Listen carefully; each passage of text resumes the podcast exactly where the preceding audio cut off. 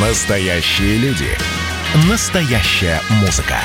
Настоящие новости. Радио «Комсомольская правда». Радио про настоящее. 97,2 FM. Афиша «Союза». Приветствую всех, кто на нашей волне в студии Евгения Заболоцких. И я расскажу вам о главных культурных событиях союзного государства. Выставки.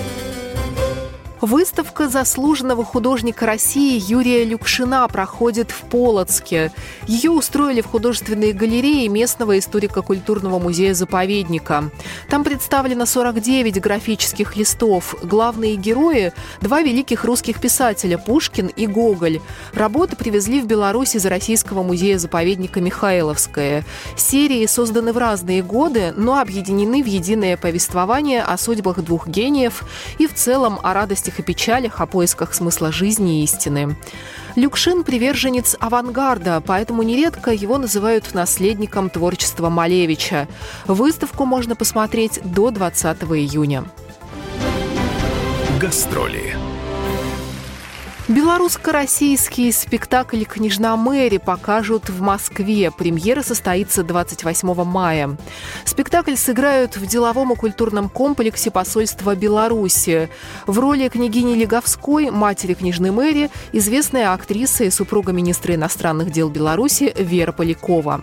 Режиссер – россиянка, которая переехала в республику Татьяна Самбук. Подробнее о спектакле она рассказала нашей радиостанции.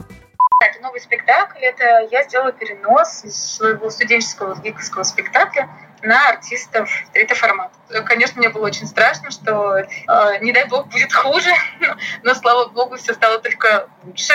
И плюс э, вся музыка, которая там играет, она играет в исполнении оркестра Республики Беларусь.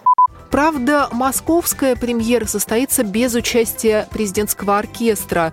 А вот в Беларуси спектакль покажут 24 мая, и музыканты будут играть в полном составе. 10 июля, до того, как начнется славянский базар, спектакль покажут в Витебске.